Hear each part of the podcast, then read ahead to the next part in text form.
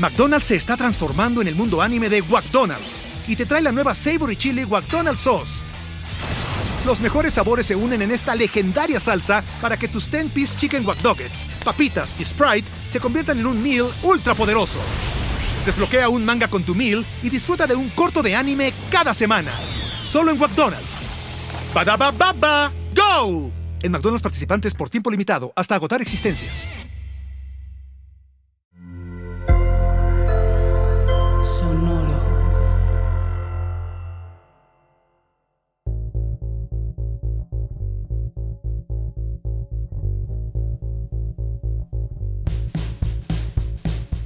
Las películas más taquilleras de 2023. Hemos llegado a esa época del año. En el podcast Cine Garage, diciembre es el mes en el que hacemos recuento de todo lo que hemos visto y todo lo que hemos sentido en el cine. Y aquí está ya el primer episodio especial del cierre del año. Las películas más taquilleras. ¿Cuáles fueron las películas que más recaudaron en el mundo? Cuáles fueron las que hicieron explotar la taquilla en México? ¿Sirve hacer un recuento tan materialista como este alrededor de algo que es en parte industria y en parte arte? Vale la pena siempre y cuando se haga con un experto como el que invitamos a este episodio, Edgar Apanco. Edgar nos va a ayudar a ver no solamente los números de las películas más taquilleras del año, sino a descifrar lo que esos números nos dicen sobre lo que vemos e incluso de lo que queremos Y eso, si hablamos de cine mexicano, nos debe interesar mucho. Sabemos que la taquilla no refleja en absoluto la calidad de una película, pero también sabemos que la taquilla puede ayudarnos a ver qué estamos haciendo con las películas de calidad.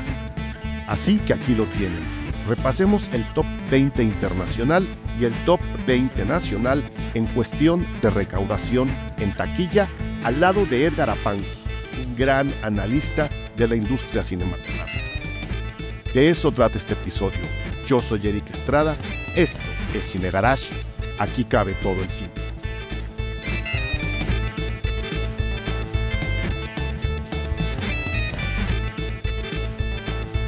Mi queridísimo Edgar Apanco, me da un gusto enorme que tu agenda agitada, convulsa, ahora que la fama te absorbe, haya tenido un espacio para los especiales de fin de año de Cine Garage. Me da muchísimo gusto que ahora están nuestros micrófonos con un tema siempre tan controversial que este año trae material bien sabroso, según yo.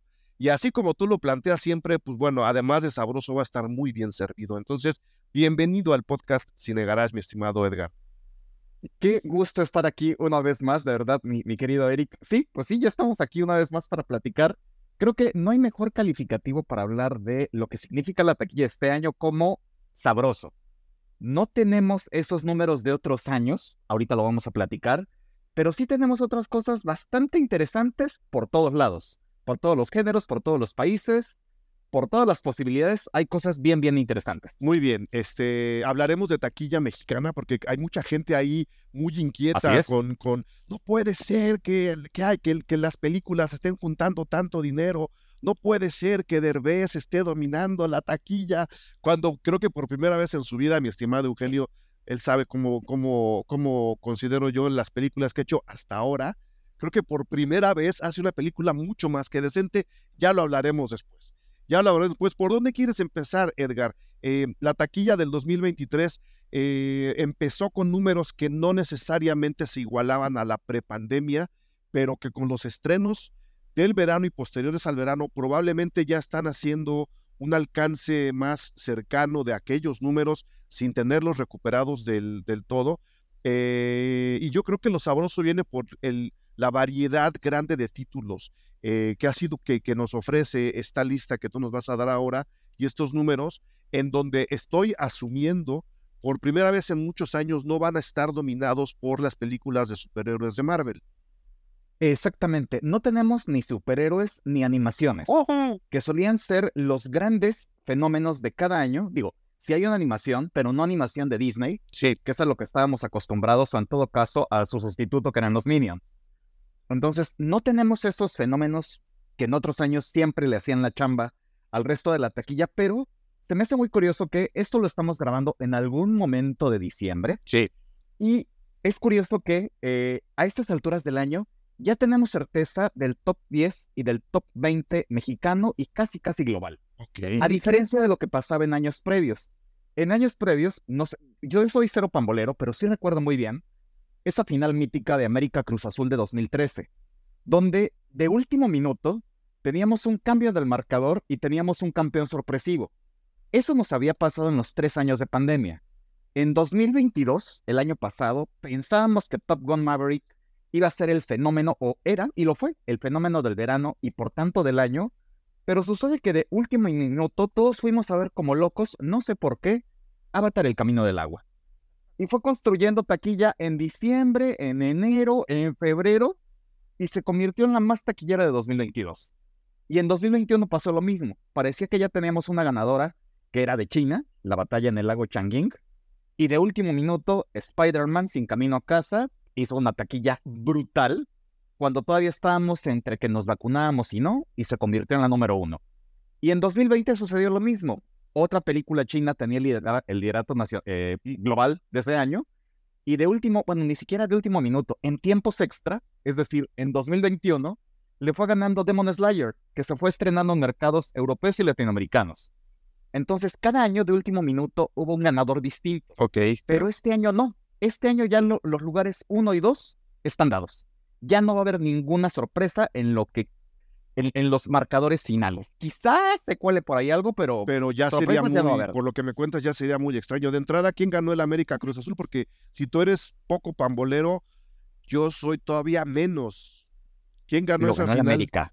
Ganó el América. Ganó el América. Bueno, una vez más la Cruz Azulearon los bueno, Cruz Azul. Bueno, este, eh, ¿a qué se debe este fenómeno? ¿Hay alguna explicación o es simplemente coincidencia? Yo, yo quiero entender que los números se traslapaban en los estrenos porque evidentemente la gente no iba tan seguido al cine como ahora se puede, con todo y lo caro que es, ahora la gente puede, tiene la confianza de ir más seguido al cine, en consecuencia los estrenos se están acomodando un poco más a los calendarios tradicionales. En la pandemia los meses se alargaban o se acortaban dependiendo de mil cosas. ¿Será eso o es simplemente una coincidencia que no queremos explicar? Eso y que en diciembre, en este invierno en particular, no hubo una gran cantidad o no hay una gran cantidad de estrenos de blockbusters programados. Lo más grande que tenemos es eh, Aquaman, la segunda parte. Tenemos Wonka y gracias por participar. Es todo lo que tenemos. Cuando en otros años teníamos muchas más opciones. Los estrenos se distribuyeron de una forma mucho más espaciada y hubo algunas películas que sí salieron de calendario por la huelga de actores y se fueron para el siguiente año. Pero más allá de eso, de un reacomodo de calendario y un invierno bastante flojo, prácticamente eso es lo que hizo que ahorita los lugares ya estén dados. Ya estén dados porque no, no, no estamos vaticinando una gran taquilla para el Nosferatu que estrena el 25 de, de diciembre, ¿no? O sea, es una película que muchos queremos ver, pero no va, no va a tener los números que está teniendo Napoleón, por ejemplo, ¿no? Así es. Habiendo, dicho, habiendo dicho eso, ¿por dónde nos arrancamos, mi estimado Ya te veo frotándote las manos. pues hay cosas. ¿Por, dónde quieres empezar? Este es tu espacio. Pues mira, justo lo primero que, que dijiste hace rato de ya estamos acercándonos más a la prepandemia es correcto. Al revisar cuántas películas han hecho 300 millones, 500 millones, 1000 millones globales, ya nos acercamos más a esas cifras. Por ejemplo, 2019 que fue ese año mítico récord de películas que hicieron sumas estratosféricas, en ese año tuvimos 14 películas de más de 500 millones. Y este año ya tuvimos 11. El año pasado fueron 9. O películas un poco más accesibles, no más accesibles, que llegaron a una cifra más accesible de 300 millones globales. Antes de pandemia lo hicieron 29 en 2019 y este año fueron 25. Ya no estamos tan lejos. Ya estamos solamente a 5. El año pasado fueron 17, la mitad. Entonces, ya nos estamos acercando a esos números en cuanto a cuántas películas hacen más taquilla. Para bien y para mal, ¿no? estamos llegando a eso para, bien y para mal, sí. Exactamente. ¿Qué sí ha cambiado? Justo lo que decías. En la ausencia de superhéroes, ahí vamos a ver reacomodos importantes. Y creo que el año pasado o en años previos platicábamos del top 10. Nos centrábamos en el top 10 propongo que este año lo hagamos un poquito más grande, es decir, al top 20, mucho más rápido desde luego, porque no nos vamos a detener en todas. De entrada no nos vamos a detener en 2, 4, 5, 6 películas chinas, que qué bueno que hacen esos números. Pero que aquí Hablaremos no, de las dos. no podemos ver, ¿no? Las, las seguimos teniendo muy, muy nada más de referencia, ¿no? Hablaremos en su momento de las dos que están, sí, en el top 10, pero hay otras películas que en su momento, sobre todo de verano para atrás, sí hicieron grandes números. La, la taquilla china, la verdad es que en estos últimos meses del año ha estado bastante castigada en cuanto ha castigado el público a sus estrenos locales y las autoridades chinas han castigado a los estrenos internacionales. Entonces, ah, por ahí hay números pequeñitos que quizás no valga la pena tanto mencionar. Ahora sí, entrando en el top 2025, ¿cuáles son las películas que llaman mucho la atención? La primera que me, llamó muchísimo la atención de este otoño que está terminando, invierno que está empezando, es Five Nights at Freddy's, la película, que a estas alturas ya es la película más taquillera de terror de estos años de pandemia, la película más taquillera en la historia de Blumhouse a nivel mundial, y un fenómeno que muchos analistas no vimos venir. La verdad es que la veíamos como algo muy de nicho, muy de jugadores de videojuegos, algunos pensaban que era un asunto de nostalgia y por ahí no iba. Era para un público que no somos ni tú ni yo. Claro, claro, era, era, era, para el público que normalmente no voltean a ver a la hora de hacer películas de terror, tal cual. Exacto, entonces es una película que terminó siendo más de 300 millones globales, que seguro ahorita ya tiene una franquicia asegurada y que se convirtió en el gran fenómeno de terror de este año. En bien poquito tiempo, porque estrenó en Halloween. En bien poquito tiempo, exacto, estrenó en Halloween, hizo una bestialidad en su primer fin de semana y ya después se cayó en como se caen todas las películas de terror, 50, 60, 70% en las siguientes semanas y a nadie le importa que se caiga eso porque ya hizo su dinero en su primera semana y muchas gracias. Entonces, ese primer punto es bien importante. Y el segundo es México como consumidores fervientes de terror. Revisaba cuáles eran las seis películas de terror más grandes de este año, encabezadas por Five Nights. En México. Después es en México. Bueno, a nivel global. A nivel global, ok. Son Five Nights, después está La Monja 2, está Insidious, The Red Door, está El Exorcista Believer, está Evil Dead Rise. ¿Y qué sucede con todas estas? México es el mercado uno o dos en todas. Gran dato. Entonces, el terror nos sigue encantando. Nos manden lo que nos manden. la, lista, La, lista, lo dice, nos manden lo que nos manden. De todas esas, nos nomás Five Nights es buena. Exacto, todos los demás nos manden lo que nos manden. Ahí estamos viéndolo. Si hay una buena noticia para esto, una de las cinco películas mexicanas más taquilleras de este año es una buena película de terror. Huesera. Entonces, exacto. No solo es buena, es mexicana. Es mexicana y es taquillera. Entonces, son, son buenas noticias para el género en México. Pero si a nivel internacional lo que nos manden somos un gran bote de basura, perdón, un gran consumidor de este tipo de cine y entonces ahí estamos, consume que consume. Somos un muy bonito bote de basura para el terror de Estados Unidos, porque todas son gringas además, excepto Huesera. Exacto. Todas son películas gringas. Así es. Luego, antes de entrar al, al, top 10, a los territorios del top 10 global, hay entre el lugar 11 y el 25 cinco fenómenos que solían ser franquicias redituables en su momento, que intentaron regresar con mejores números y que en este intento, en esta intentona de 2023, no les fue tan bien a varias de ellas. La primera es eh, The Mech 2, eh, Megalodon 2. Megalodon 2, que sí es un desastre. Exacto. Es un, fíjate, es, un bonito desastre, lo voy a dejar así. Exacto, es un bonito desastre, pero no es el desastre más grande. Tenemos desastres más grandes con eh, Transformers, el... ¿Cómo se llama? La rebelión de las bestias. La, rebelión, de las secuelas, o sea, ya, por favor. Exacto. Que no sería tanto desastre, juntó sus 437 millones. Eh, después por ahí está más abajo todavía Indiana Jones y el, como se llame ahora, The Dial of Destiny. Sí. ¿Qué sucede con estas dos películas y también con Misión Imposible, Sentencia Mortal, parte 1? Todas hicieron números medio grandes, ¿no? Misión Imposible, de hecho, hasta ahorita sigue siendo la décima más taquillera del año.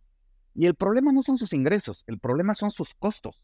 Son películas tan costosas de 200 millones de dólares que para que recuperen su inversión, uno pensaría, bueno, tienen que hacer 400. No es cierto. Tienen que hacer tres veces más números de arranque porque costaron una bestialidad en marketing. Entonces, para que alcancen números negros, números redituables, tienen que hacer una majadería en taquilla. Entonces, Indiana Jones, The Hunger Games es, una, es un material aparte. Va a llegar en el mejor de los mundos a 400 millones, es decir, le alcanzará para arañar el top 20 anual, pero ese no es de uno de los grandes estudios, no es de Warner, no es de Sony, es de Lionsgate. Les costó 100 millones, muy bien aprovechados, y entonces es mucho más sencillo llegar a 300, el triple, y de ahí obtener ganancias. Claro que llegar a 600 o 700 que necesitas con Indiana Jones, con Misión Imposible, con Rápidos y Furiosos 10. Y para, para luego decir que tu película fue exitosa y justificar que vas a hacer Rápidos y Furiosos versión 11, ¿no? Exacto. que es, que es el, el, eterno, el eterno esquema del, del cine ultra... El cine, fíjate, le voy a llamar el cine megacapitalista. Así, para, para honrar a Meg, el cine megacapitalista, ¿no? ¿Qué es ese de hacemos cine para generar ganancias? No importa cuánto tengamos que meterle, que son vicios del sistema capitalista, que los tienen como nos tienen, ¿no? Y pasan estos fenómenos, ¿no? Que luego acaban, acaban hundiendo a la propia película. El hecho de que sean tan caras acaba hundiendo a la propia película. Eso es un tema aparte, Edgar. McDonald's se está transformando en el mundo anime de McDonald's y te trae la nueva Savory Chili McDonald's Sauce los mejores sabores se unen en esta legendaria salsa para que tus 10-piece chicken wack papitas y Sprite se conviertan en un meal ultra poderoso. Desbloquea un manga con tu meal y disfruta de un corto de anime cada semana. Solo en McDonald's. baba ¡Go! En McDonald's participantes por tiempo limitado hasta agotar existencias. Exactamente. Entonces, ¿qué tenemos en esta parte baja del top 20?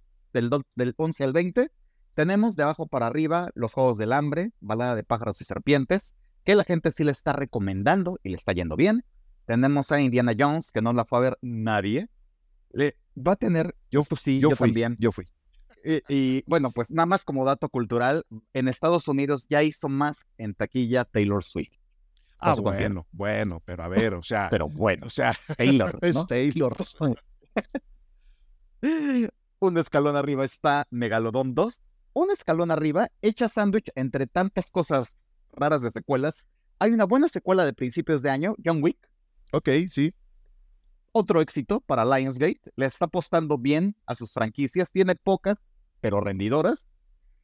Hizo sus 400 millones y estamos hablando de cifras bastante, bastante decentes. Muy buenos. Un escalón arriba están los Transformers en su Rebelión de las Bestias, que es la película más taquillera del año en Perú porque allá se filmó gran parte de la película. Ah, mira. Luego, así de aplauso lento, así de. Exacto, y entonces, muy, muy bien. En el lugar 14 está la película que supongo que en Disney van a, van a odiar toda su vida, y en particular en el MCU, que es Ant-Man y la avispa Quantumania. Que nadie se dio cuenta en qué momento llegó al cine, ¿no? Exactamente, que nadie se dio cuenta, quienes sí nos dimos cuenta dijimos, ¿qué es esto? ¿Qué, qué, qué clase de Spy Kids es esto? Eh, ¿Qué clase de efectos visuales me estás vendiendo? Y entonces esa película terminó por desencantar a todos los que querían seguir viendo cualquier cosa de Marvel.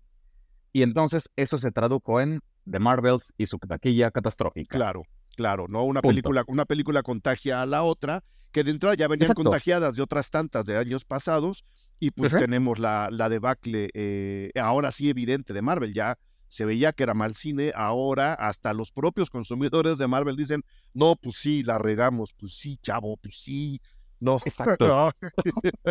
Entonces estamos, estamos todavía abajo del top, del top 10, ¿no? Estamos todavía... Exacto. Ya los tres más cercanos son dos películas chinas, Number Beats y Perdidos en las Estrellas, que curiosamente este año a los chinos les dio por ver thrillers y estos entran en la categoría y a la mitad de estas dos, lugar 12, ya estamos en lugares 11, 12 y 13, el lugar 12 es para una película que le tendría que haber ido mejor, pero Disney simplemente dijo, no le quiero hacer promoción.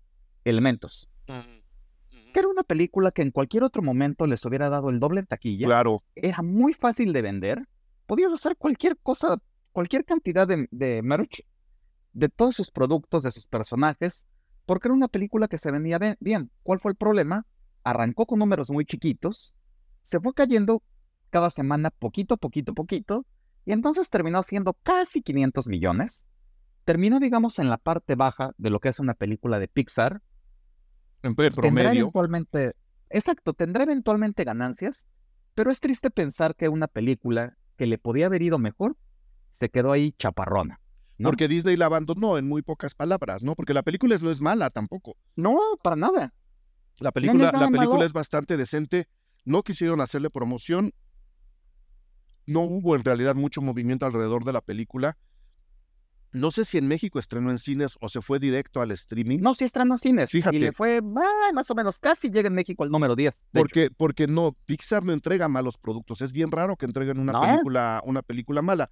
Muchas películas le están jugando a muchas, muchos estudios, muchos productores le están jugando a quiero que mi película fracase para cobrar el seguro y, sacar lana del seguro, que ya están varias en juicio por hacer esa movida este, que, meterle más dinero para tratar de recuperar todo el dineral que ya le metí de nuevo, vicios del sistema, ¿no? Pero, pero bueno, es, es buen dato lo de Pixar, ¿eh? Exacto. Y ahora sí, casi entrando al número 10, hagamos nuestra sección de trivia. ¿Cuáles de las que te voy a decir a ver. tendrían que haber estado en este top 10 y por circunstancias extrañas del universo no están? Tenemos a The Flash, tenemos a The Marvels y tenemos a Wish la última de Disney. Yo creo que debió haber entrado de Marvels. Esa era la que le tocaba entrar al top 10, pero pues por razones que ya aquí medio platicamos y que se han debatido mucho, creo que no lo logró. Yo no la he visto, la verdad, pero, pero creo que tomando en cuenta que está buscando la taquilla femenina del público de Marvel, que es la mitad del mundo, nada menos, debió haber tenido muchos mejores números. Exacto, sí, completamente. The Flash era un buen deseo para muchos fans de DC que tuviera mejores números, pero si ya tenías un protagonista emproblemado, un universo fílmico que ya no sabías si eras parte o no, pero lo van a reconstruir y entonces quizás sí entres, pero igual y no. Entonces era muy posible que cualquier cosa que este año lanzara DC fuera a parar en, en el fondo de la taquilla, ¿no? Como pasó con sus tres estrenos, The Flash, Blue Beetle y ¿Cuál es la otra? Shazam, la 2. Entonces ahí no había forma de rescatar nada. Pero en el caso de The Marvels, que venía de Capitana Marvel, que hizo más de 1.100 millones, aún haciendo la mitad, ya no nos vamos al 60%, 70%, haciendo la mitad, 550 milloncitos, cómodamente entraba al top 10. Y no, lo, logró. No lo logró, se quedó o se va a quedar con menos de 250 millones y costó 275. Ay, esto duele. Ahora sí que santos, santos taquillazos, Batman. Exacto. Se estrelló contra la puerta del cine. Qué, gran, qué gran dato ese número. Sí. Qué gran dato. o sea, digo, hay otros fracasos también muy grandes en proporción de lo que costaron y lo que recaudaron. Está The Creator, está La Mención Embrujada, está Gran Turismo, está Calabozos y Dragones, que aparte está bien buena. Pero si hay algo que de verdad se estrelló horrible fue de Marvel, porque vienes de 1200, 1100 millones a 250, o sea, recaudaste el 25%. Claro. Ahí hay muchísimas cosas por analizar será motivo de estudio en universidades, no lo dudo, de verdad. Sí, en, las oficinas de Marvel no, pero en las universidades sí. Exacto. Ellos van a seguir necios con lo suyo, vas a ver. Exacto, entonces eso sí es la gran tragedia de la vida. Segunda trivia de la tarde, de la mañana, de la noche. A ver. ¿Cuál de estas que no están en el top 10 porque no llegaron a esas cifras para entrar al top 10 de este año, nada más para que nos demos una idea, hablamos de 560 millones para arriba? Estas se quedaron con menos de la mitad o cualquier cifra que quieras, pero ¿cuál considerarías que fue la gran revelación de este año? Revelación. revelación. Ok, a ver. Tenemos a Taylor Swift con su concierto de Eras Tour. Tenemos a El Sonido de Libertad. Bueno, Sonido de Libertad, sí. él. Tenemos Pop Patrol, la super, super película. O tenemos a Háblame. ¿Háblame? ¿Sí se llamaba así? Talk to Me. Talk to me. Ah, la de, la de terror. La de terror. Mira, tomando en cuenta que las dos primeras, eh, Sound of Silence y Taylor Swift, son más fenómeno que revelación, yo creo que Háblame es la revelación de este año, de esas que me diste. Exacto. Sí, coincido plenamente. Buena película de terror. Sí. Eh, presupuesto ínfimo. Igual también buscando, buscando al público de Internet, porque esta película está apelando directamente a la gente que consume ese tipo de contenidos en Internet. No hay, sabes, no hay una búsqueda de la taquilla tradicional. Están haciendo una película para la gente que ya los conoce. Exacto, entonces es una película que te costó menos de 5 millones y hace 70, ¡vuela! Eso es claro. saber hacer inversiones. Claro. Y lo mismo con la película de los perritos de Paw Patrol. Exacto. Costó 30 millones, va a ser 200, negocio asegurado. Claro. Las otras dos son fenómenos aparte, fenómenos raros, ¿no? El caso de Taylor Swift, bueno, pues vino a rescatar el otoño, cuando estaba la huelga de actores, se convirtió en un fenómeno que permaneció más de las cuatro semanas esperadas, va a terminar con 250 millones. Pero, mi querido Edgar, no, es, no, es, película. No es película. No es una película. Ni siquiera, exacto, ni siquiera se asemeja a lo que hizo Michael Jackson hace muchos años con TCC. No, nada. Que si era un documental que nos contaba el proceso de el próximo, la próxima gira. Es muy distinto. Es muy distinto, pero ahí está. Muy, muy distinto. Ahí está. Hizo pero ahí está con sus numerotes. 250 millones, dijiste. Sí, sí, sí. Okay, Más de 250 globales. Muy decentes, muy Entonces, muy decentes, muy, muy decentes. Entonces, eso fue el aperitivo antes del top 10. A ver, ¿el top 10 internacional o estamos top 10 internacional. Top 10 internacional. O sea, aquí va a haber. Todo el tiempo hemos estado en, en internacional. Va a haber China, va a haber Estados Unidos y quizá una que otra sorpresa. Échalas, Edgar. Venga, pues, pues la primera es Misión Imposible, ya hablamos, sentencia previa, 566 millones. ¿Y qué pasó aquí? Pues bueno, aquí lo que pasó es que al parecer esta película la van a renombrar a posteriori. ¿Eso qué quiere decir? A la gente no le gustó que fuera parte 1. La gente quiere ver películas completas. Claro. No parte 1. Lo aprendimos desde Sin Sajo parte 1 y parte 2. ¿Qué parte no entendimos de eso? pues la parte 1. Bueno, pues la parte 1. Entonces, al parecer, sentencia previa parte 2 tendrá otro nombre. Ok. Y esta se quedará como sentencia previa. Otro nombre y, desgraciadamente otra protagonista. Saludos a Rebeca y Desgraciadamente. Saludos a Gabriel Larson, a todas ellas que están pagando el pato de estas metidas de pata. Perdón por interrumpirte. No, no, no, no, no, es que sí es verdad. Es verdad eso. Y lo segundo es que este sí es un caso triste porque se trata de un gran blockbuster de verano el señor Tom Cruise otra vez nos presenta gran entretenimiento y en esta ocasión eh, su barrio no lo respaldó. No, no, lo, no lo respaldamos. Tuvo además una muy terrible fecha de estreno. Pensando que Indiana Jones iba a ser carretonadas de dinero, lo empujaron una semana antes del Barbenheimer. Sí, muy Y nadie pensaba que eso iba a ser un fenómeno de locura. Claro. Y entonces no hubo poder humano que lo rescatara.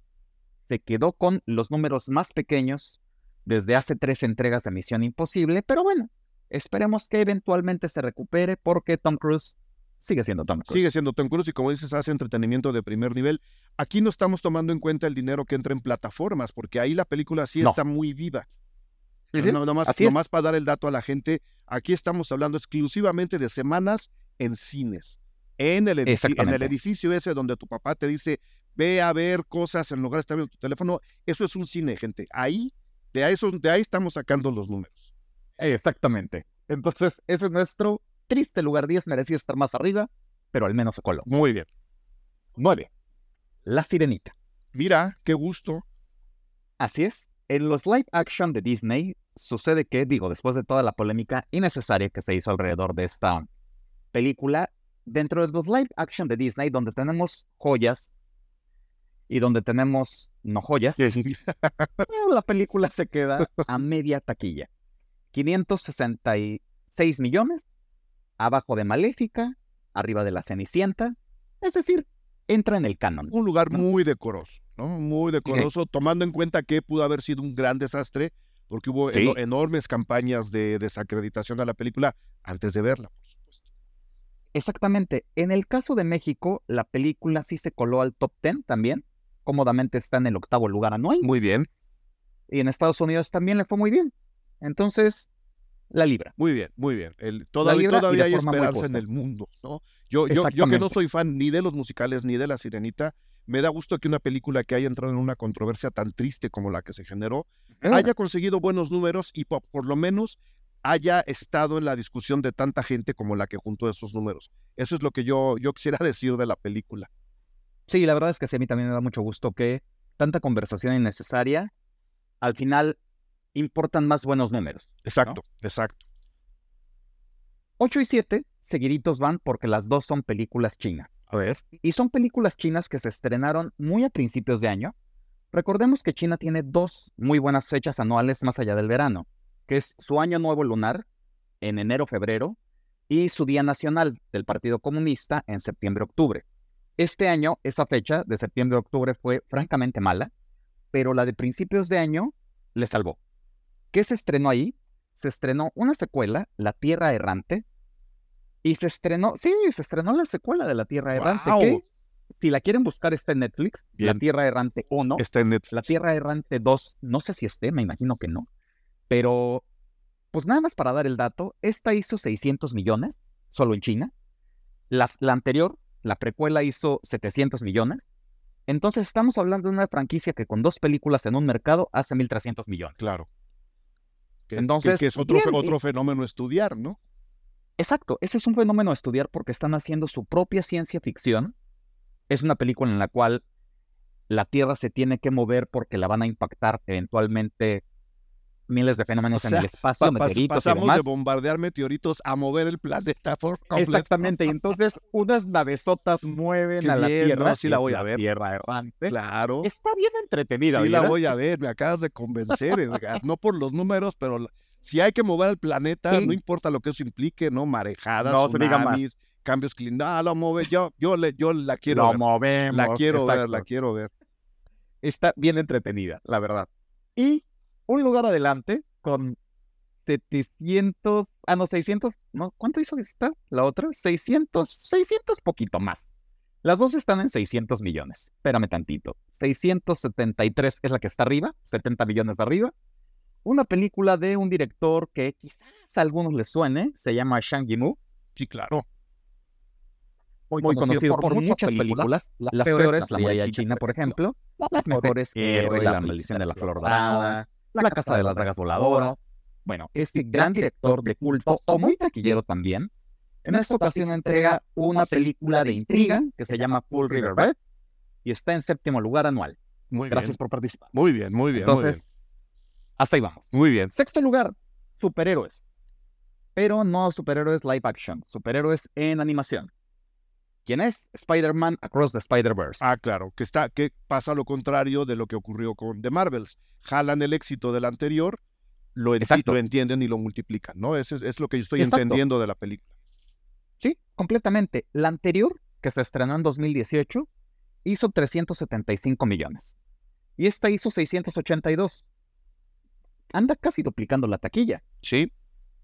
Dentro de los estándares de eh, Sony Animation, es la más taquillera de la historia por encima de cualquier Hotel Transilvania, de cualquier Pitufos o de cualquier nublado con posibilidades de albóndigas. Bueno, comprensible, ¿no? comprensible, evidentemente. Bueno, pero las Hoteles Transilvanias eran verdaderos hitazos en su momento. Sí, la primera no es mala. No, de hecho no, de hecho es bastante entretenida. Y entonces, Spider-Man cumple con todo lo que debe cumplir creció a la primera, deja espacio para que la segunda, en algún momento de 2024, dicen, seguro se va hasta el 25, tengan unos números bastante más que dignos o bastante parecidos a estos, 680 millones en una animación que es una primera parte, contrario a la de Misión Imposible. La verdad es que le fue bastante, bastante bien. Muy bien, muy bien. gusto. Muy bien. ¿Cuál sigue? Quinto lugar, Rápidos y Furiosos 10. Eh, previsible, ¿no? Ah, previsible, sí. Esta franquicia tocó la cima en las entregas 7 y 8, que hicieron más de mil millones de dólares. 1500, 1200. Después vino eh, un spin-off muy raro, Hobbs and Show, que hizo 700. Después vino la pandemia, se estrenó otra, 700 millones, 714. Y esta 700 lo mismo, 714. Entonces, ya se estableció. ¿Cuál es el problema? Uno diría, le fue muy bien. Eh, no, costó mucho costó 200 millones, más publicidad, entonces... Sí, sí, no, no, no ha llegado a ese número mágico en donde los ejecutivos dicen ya, dejen de hacer dinero. Exacto. Cuarto lugar. En cuarto lugar tenemos a Guardianes de la Galaxia Volumen 3. El 3 ya, madre mía. ya estamos en... Es el cuarto lugar y esto es el volumen 3 y es el último. Bendito. Aquí, ¿qué pasó? Si uno lo ve en los números de las 33 películas de Marvel... No me las recuerdo. pues mira, te voy a recitar una por una la lista con su fecha de estreno. No, no, es cierto, no es cierto, no es cierto. No, no, no. 33 películas de esta saga, franquicia, corporativo, lo que sea. Y esta entrega en particular queda en el lugar 16, es decir, exactamente a media tabla. Pero se le alcanza para hacer sus 845 millones con esta entrega. Le alcanzó también para estar nada lejos de las dos anteriores. La segunda, la anterior, hizo 860, es decir, 20 millones más. Y la anterior hizo 770 millones, la que empezó la franquicia. Fue una franquicia, si hay algo que reconocerle esta película, es que fue tremendamente consistente. Consistente en fechas de estreno, verano, consistente en director, no se lo cambiaron, ¿no? Como que la última ya no lo iba a tener, pero a la mera hora sí. Consistente en números de taquilla, no se mueve más allá de 100 millones, la más taquillera de la menos. Y consistente en calidad. ¿Nos puede o no nos puede gustar? A mí sí me gusta, se me hace muy consistente la franquicia. Pero para los esquemas de Marvel es un, es un término bastante decente, ¿no? Exacto, es un término decente y sí es además una trilogía que tiene su personalidad, cosa que no sucede con ya muchísimas de las películas de Marvel o de superhéroes. Parecen todas templates donde no, montan una historia, el héroe y entonces mira, su mira cómo, mira cómo levanto la mano para interrumpirte otra vez, Edgar. No parecen, no parecen templates son, templates. Perdón, sigue. Entonces, es eso, que donde todos son templates, aquí que encontraron una película con personalidad, con corazón, en esta última entrega nos presentan en particular una historia de un personaje que no era el protagonista, bueno, era uno de los protagonistas del Entourage, Rocket, pero donde tienes personajes secundarios, los animalitos eh, tan tiernos ellos, que eso es material, digo, no le quiero dar ideas a Marvel porque todos lo hacen en serie, en Disney Plus, pero hoy tienes perfectamente una serie de Disney Plus en vez de tanta basura que lo saca. Y eso jala nuevas audiencias, eso jala gente curiosa. No, o sea, le están, están jugando muy bien al hueco Marvel, ¿no? Todo lo, todo lo que debería estar haciendo Marvel bien, lo ha hecho Guardianes de la Galaxia, ¿no? Y nadie le ha querido competir dentro de Marvel. Entonces, ahí están los números, como dices, consistente las, las tres películas en lo que acabas de decir y que se reflejan en una consistencia en la taquilla. Exacto, da un poco de coraje pensar, esta fue la película que le dio la patada de arranque al verano, el kickoff, que siempre lo han tenido hasta este año, el año que entra ya no le toca a Marvel, movieron todo su calendario, pero eh, esta es la película que le dio la patada del verano eh, eh, la patada de inicio a este verano, y da un poco de coraje sí pensar que hizo 100 millones menos que esa cosa tan espantosa llamada Doctor Strange en el multiverso de la locura. Pero bueno, también entendamos que las fechas de estreno son estratégicas. Y en ese momento estábamos hambrientos de ver otra película que fuera especie de continuación de Avengers 5.6. Y entonces, como era lo primero del verano, ahí vamos a verla. Aquí veníamos del desencanto de Quantumania, estábamos escépticos, menos de lo normal la fueron a ver, pero la película se fue recomendando en las semanas hasta que llegó a sus números ideales. Muy bien. Y la verdad es que da gusto que le haya ido bien. Muy bien, muy bien. Ahí, ahí está Guardianes de la Galaxia. ¿Lugar 3, dices?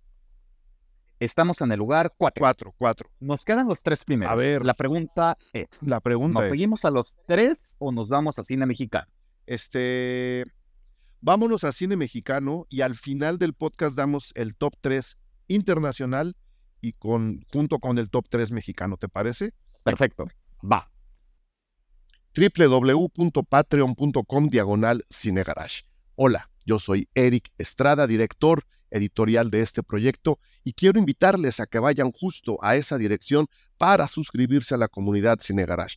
Al hacerlo, con la aportación que ustedes hacen mes con mes se convierten en parte fundamental de este podcast. Con ese soporte, con esa ayuda, con su nombre en nuestra comunidad, nosotros podemos seguir generando este podcast Cine Garage que ya se escucha en todo el mundo, que ya se disfruta en todo el mundo y que está alcanzando niveles de audiencia realmente importantes gracias a todos y todas ustedes. Nosotros, en agradecimiento extra, generamos contenido exclusivo para todos y para todas ustedes. Con esa aportación mensual, ustedes tienen acceso a críticas a estrenos, a series, a entrevistas que hacemos con los profesionales de la industria, cobertura a festivales de cine que hacemos solamente para ustedes, descuentos en nuestros cursos y en nuestros talleres, reuniones, entradas y accesos a premieres, a funciones especiales, por supuesto, al Cine Club,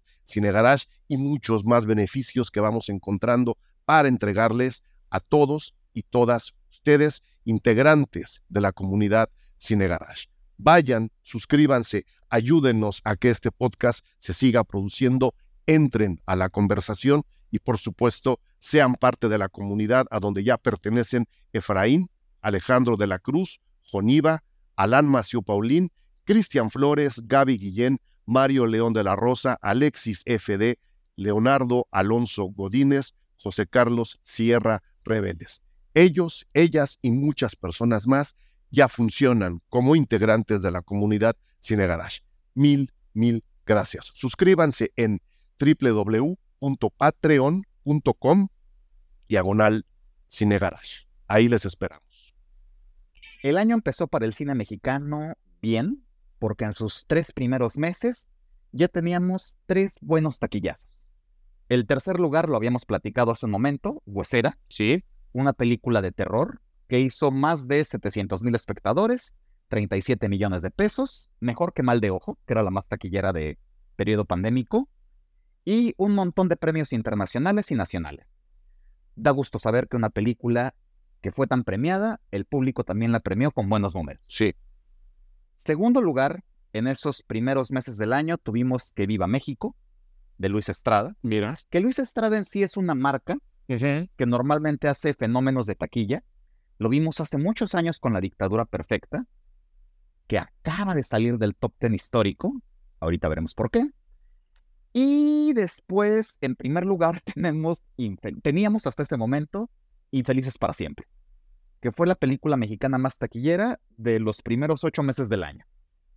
¿Por qué? Pues porque nos gusta mucho la hora pico, me imagino. Eh, tenemos a la pareja Consuelo Duval, Adrián Uribe. Otra vez. Comprobada.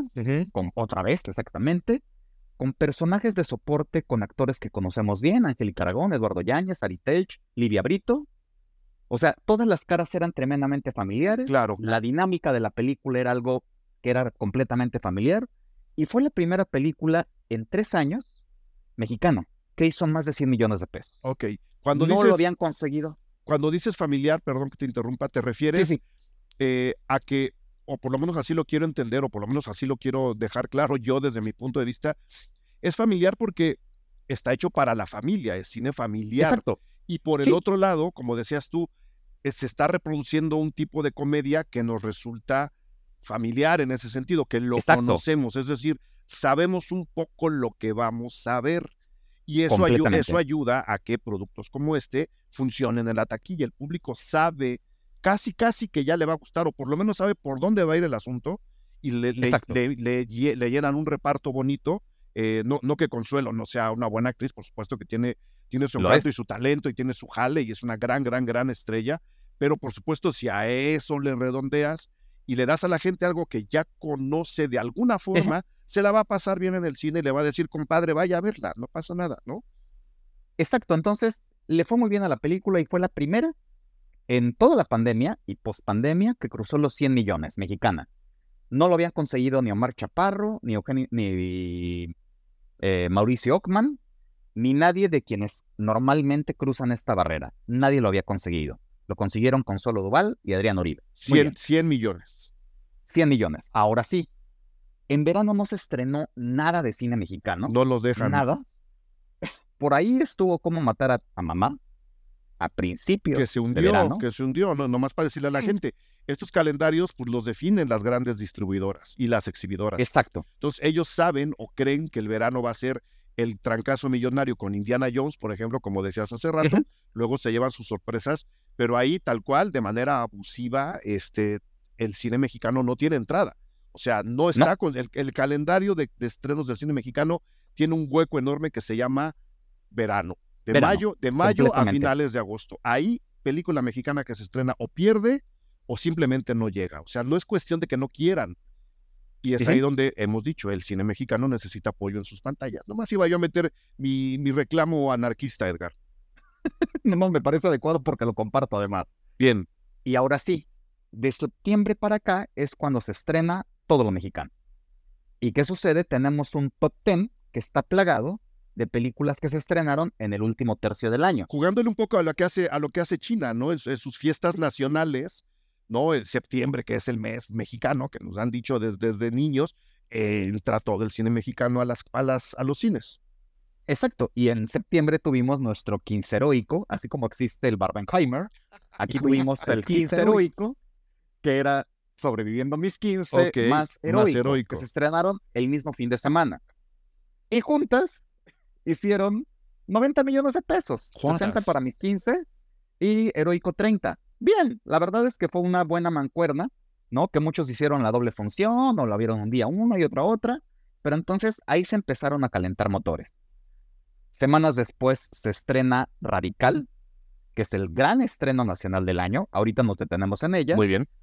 Y finalmente los últimos dos grandes estrenos con una campaña bastante confusa o poco enfocada de marketing y que la gente ha ido descubriendo con las semanas, que igual se estrenaron juntas, Señora Influencer y mm, Confesiones. ¿Qué pasó con estas dos películas? No dejaban del todo claro de qué trataban las películas. Una parecía una comedia y no lo es. Y la otra parecía un thriller genérico y, no, lo es. Y entonces sucede eso, la gente las tiene que ir descubriendo semanas después cuando ya las sacaron de cartelera en muchos cines. Afortunadamente ambas tienen un espacio en el top 10 mexicano del año, ¿no? Ahí se quedan. Pero sin duda, el fenómeno mexicano del año es Radical. Sí.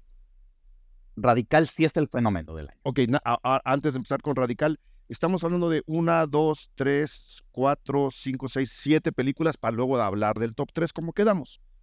Exactamente. Ok, sí. Señor influencer puede ser también un gran fenómeno, ¿eh? Déjame, déjame te digo. Eh, sé, sé, que no hemos cerrado y que no va a llegar a los números de Radical, pero en cuestión de boca a boca y en cuestión de ver una película, a la gente que no se haya dado cuenta, aquí hay, no hay más, no hay, no hay comedias románticas, ¿no? No. Hasta ahorita. Se quedó en, no. Digo, completando este top 10 de películas mexicanas estaba también eh, Bienvenidos al Norte. Ajá una comedia no romántica. No romántica. Así es. Está nada que ver. Una comedia y medio romántica de principios de año y prácticamente ya. Eso completaba el top 10. yo, yo nomás para que la gente apunte que Exacto. Aquí está la prueba de que el cine mexicano no son solo comedias románticas. Nada en contra de que se hagan comedias románticas, que se hagan. Exacto. Pero aquí habla de una variedad de gustos del público bien interesante. Eh, y creo que el señor influencer también va a ser un caso de estudio, yo creo que para el otro año. Tú querías hablar de Radical, mi estimado Edgar. Radical. Radical es una película que genuinamente es un fenómeno.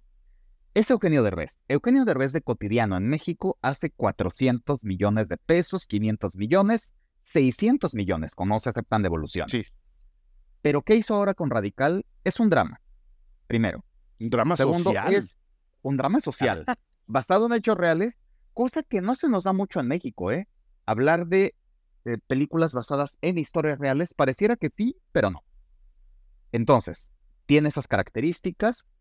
Veníamos de malos años para el cine mexicano y la película debutó con números 45 millones, fue lo que debutó, pero solo para poner en contexto, no se aceptan devoluciones, hizo 149 y qué culpa tiene el niño o No Manches Frida hicieron 80, 90 millones casi el doble de, esta película. ¿Qué sucedió aquí? La gente la fue recomendando semana con semana. Sus caídas semanales, para que nos entendamos, para que nos entiendan quienes nos escuchan, una película pierde de su primera a su segunda semana más o menos la mitad de su taquilla. Y esta película fue perdiendo 20%, 13%, 30%, y entonces se seguía manteniendo y manteniendo y manteniendo, hasta que finalmente llegó a algo que muchos no creían que iba a llegar. Primero, ya rebasó los 200 millones de pesos. ¿Eso dónde la ubica? Eso la ubica entre las seis películas mexicanas que han alcanzado esa marca, los 200 millones de pesos. Todas las demás comedias, una de Derbez, desde luego, no se aceptan devoluciones. Lo segundo es que, eh, además de alcanzar esa marca de 200 millones de pesos, en Estados Unidos es la primera película mexicana en cuatro años y medio que se cuela al top ten de películas mexicanas allá. Porque allá hay un público que está dispuesto a consumir películas mexicanas. Y para el cual Eugenio Derbez está haciendo sus películas. O sea, este, tiene, tiene, la mitad de la mente puesta allá. Y es una estrategia bien inteligente. Entonces, desde No Manches Frida 2, en eh, primavera de 2019, ninguna película mexicana hacía más de 7 millones de dólares en Estados Unidos. Tuvimos que esperar hasta Radical. Entonces, da mucho gusto, la verdad, que una película, una buena película mexicana, haga estos números. Quien sea el protagonista, da la casualidad de que sea Eugenio Derbez. Da, la casualidad de que sea Eugenio Derbez, ¿no? Tratando de jugar a ese hueco al que ha querido llenar, que es su etapa como actor dramático, ¿no? Le sale con, con evidentemente, con un, con un trabajo interesantísimo en el equipo que lo, que lo rodea. Le sale, a la primera lo voy a decir en, en este sentido, la película ya había recibido algunos reconocimientos para empezar en el Festival Sundance. Eh, Christopher Saya, que es el, el, el, director, creo que saca ¿no? muy bien el lado dramático de Eugenio Derbez. Entra en una historia, la verdad, bastante bien escrita, muy interesante, muy propositiva y sin jugarle al ganadora del premio de la película le entiende a dónde quiero llegar. La gente no es tonta, la, gente le entiende, que la gente no es tonta, ¿no? Eh, creo que muchos de los errores para la promoción del cine mexicano es quererle vender a la gente lo que el Excel te está diciendo. Y ahí, donde, ahí es donde yo meto a este señor influencer, por ejemplo, ¿no? La campaña de marketing de la película te vende una comedia porque quieren que la gente crea, que la gente vaya a comprar una comedia y que ya habiendo gastado su dinero se den cuenta que no lo es. Es un truco muy ruin, no solo porque menosprecia la inteligencia de la gente, sino porque es una muy mala jugada de mercado y creo que eso es ilegal si hablamos de comida, por ejemplo, o de cosas por el estilo. Aquí debería ser lo mismo. Eh, y, y Radical es la muestra de que con toda una campaña de odio hacia el pobre Eugenio Derbez, que a veces se lo merece, a veces no, pero hubo mucho odio alrededor de la película para decir que no la vieran. La gente dice, oye, pues está buena. O sea, ¿por qué no la vamos a ver si, aunque sea Eugenio Derbez o por ser Eugenio Derbez, la película está buena y está hablando de cosas que nos interesa conversar? Creo que es un muy buen, es un muy buen este, ejemplo de cómo el cine mexicano debería promoverse este, y hacia dónde podría girar incluso, ¿no? No tengo nada en contra de que un actor como Derbez haga drama, este, pero sí me, me, me saca mucho de quicio que la gente critique o hable mal de una película pidiendo que nadie la vea cuando quien no la ha visto es quien dice que no quieren que la vean los demás, lo cual se me hace Exacto. un círculo vicioso bastante idiota. Nada más quería decir eso, mi estimado Edgar. Sí, y para cerrar la conversación de cine mexicano, es una buena noticia que, comparado con los 370 millones del año pasado, que hizo el cine mexicano, este año va a cerrar con el doble. Muy bien. Estamos lejos de los mil millones que se han hecho en otros años, pero bueno, eso ya se irá recuperando.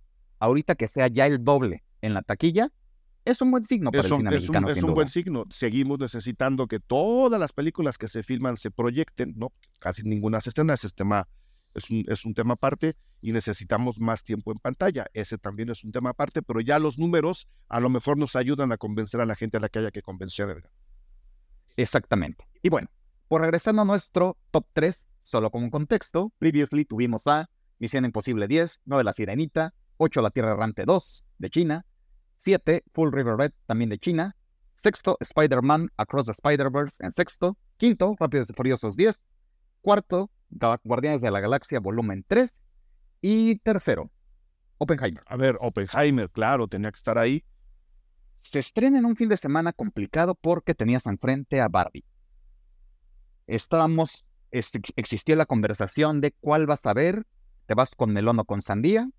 Al final, Tom Cruise, el guardián de nuestra taquilla, nos dijo, no se hagan bolas, vayan a ver las dos, yo ya tengo mis dos boletos, y ahí fuimos todos a verlas, ¿no?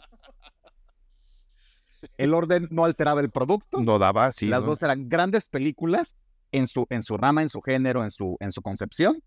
Y entonces terminamos por tener una película biográfica de un personaje poco atractivo. Controversial y contradictorio. Controversial, exactamente. Sí, polémico, polémico. Sí, sí, sí, O sea, no dijiste un solo adjetivo bonito, ¿te diste cuenta? No, bueno, no, no. O sea, no, no hay que. pero es que así es. Pues no, así es, ¿no? Así es el ser humano, Edgar. No me hagas hablar.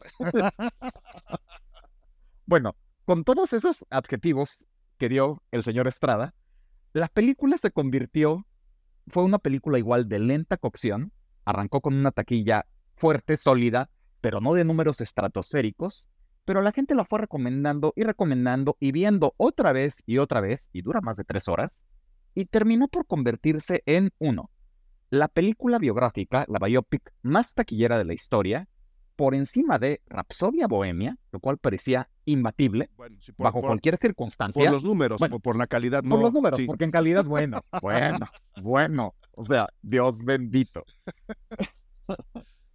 Entonces se convirtió primero en eso y segundo es la tercera película más taquillera del año con 950 millones de dólares. Números de película de superhéroes. Es lo que los Minions también hicieron el año pasado. ¿No? Nada más para darnos una idea. O sea, no, no cabe en el cochinito el dinero que hizo Oppenheimer. Exacto. Es, es un fenómeno genuinamente de locura y que además de estar presente en la temporada de premios. Claro, que, es, que, es la, que es otro empujón que luego se le da a las películas, ¿no? Cuando sale su, su, su nominación, que aquí creo que va a ser de guion. Yo, en la, predicción de la predicción, creo que Oppenheimer va a tener nominación a guion. Se vuelven a poner en cines y la gente o las vuelve a ver o las va a ver que se le, se le pasaron. Este es el tercer lugar. Esta es la tercera más taquillera a nivel mundial. Supongo que Barbie no es el segundo. No, el segundo es Super Mario Bros. Fíjate. El segundo Super Mario Bros. Igual, fenómeno curiosísimo, un estreno de abril que al revisar los números de quienes hacemos eh, proyecciones de taquilla, nadie la tenía en sus proyecciones del top 10 anual. La teníamos debajo porque, de entrada, películas de películas basadas en videojuegos. Sonic vino un poco a reivindicar el asunto y también Detective Pikachu, pero eran películas de 400 millones. ¿Qué te hacía pensar que iba a ser tres veces más? Absolutamente nada. Claro, no vimos venir que la película la iban a ver los niños y los papás de los niños y los abuelos de los niños. Claro. Niños, niñas, niñas, todos. Todos. La íbamos a ver. Porque es una película que es completamente indolora en el mejor sentido de la palabra. Es decir, la vemos, decimos, pues está, ¿no? Pero voy con mi mamá, voy con el abuelito, con la abuelita, con el tío, con toda la familia, lleno la sala y hago al final del día 1.300 millones de dólares. ¡Wow! Nada más. ¡Wow! es mucho dinero.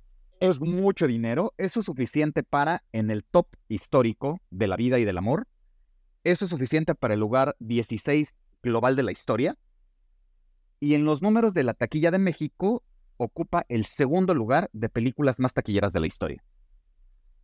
Es la segunda más taquillera de la historia, abajo de Spider-Man sin camino a casa y arriba de Avengers Endgame. Ahí nomás. Ahí nomás. ¿Tienes el dato de la más taquillera de la historia? Si este está en el 16, ¿cuál es la 1 o te estoy metiendo en predicamento? no, no, ningún, ningún problema. La más taquillera de la historia a nivel global es Avatar, 2.900 millones.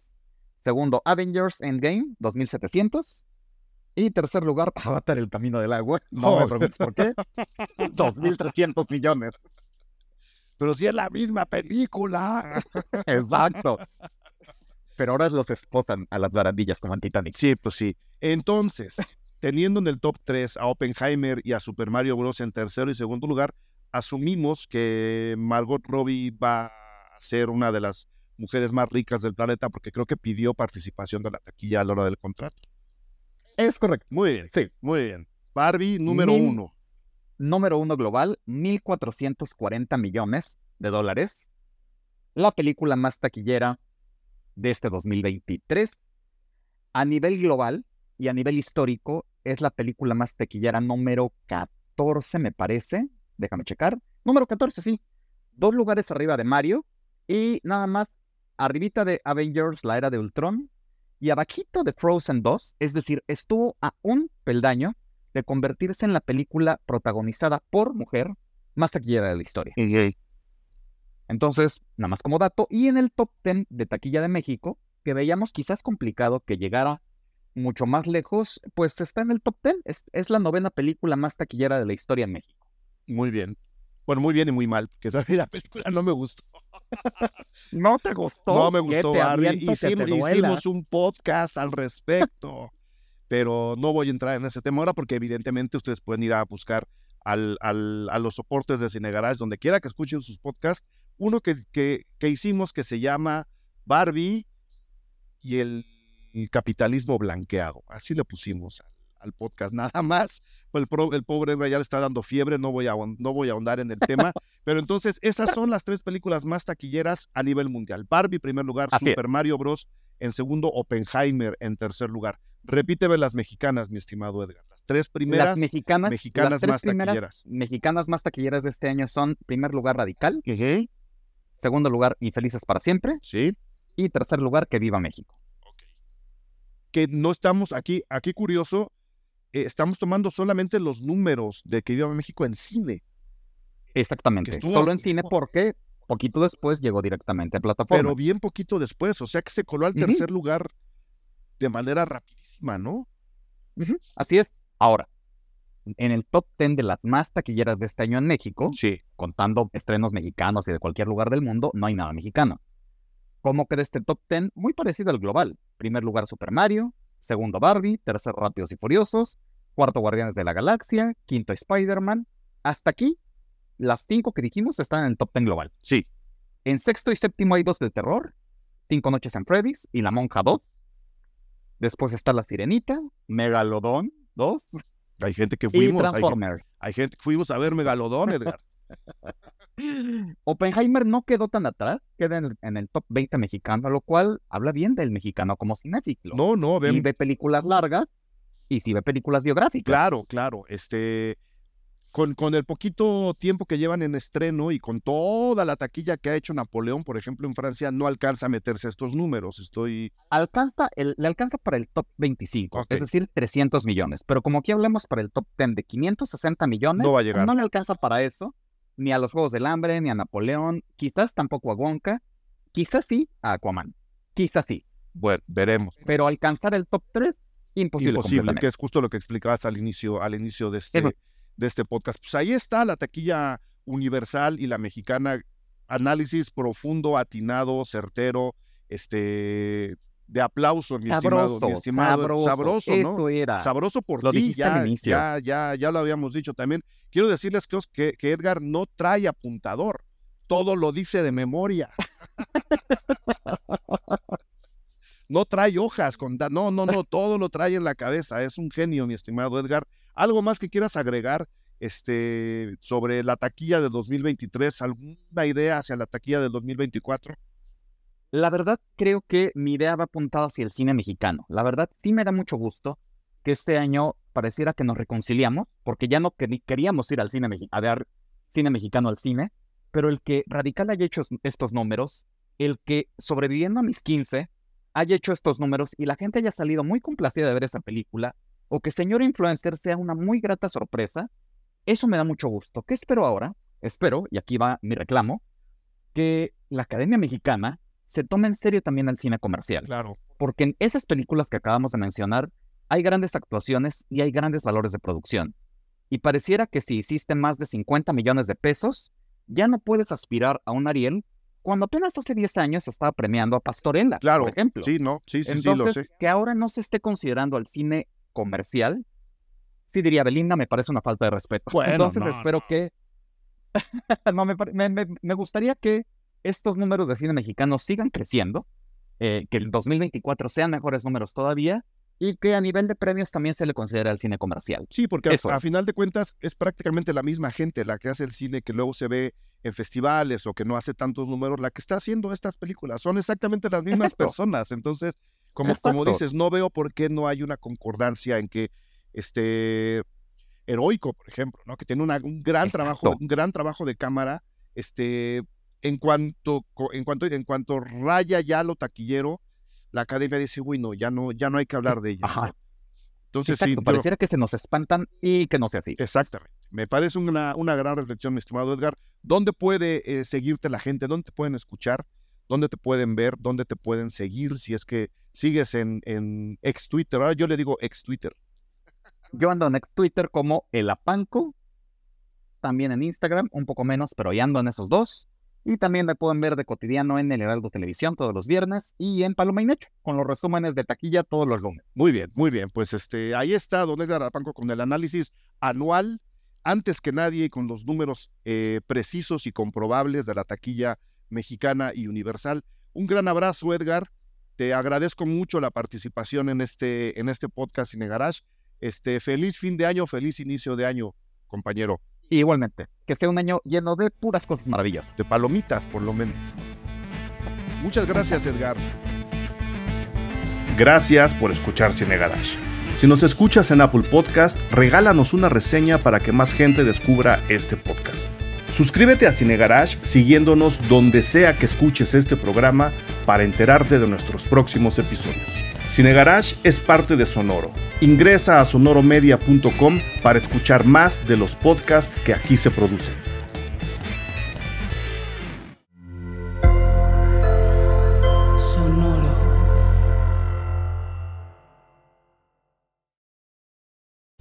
Lucky Land slots, you can get lucky just about anywhere.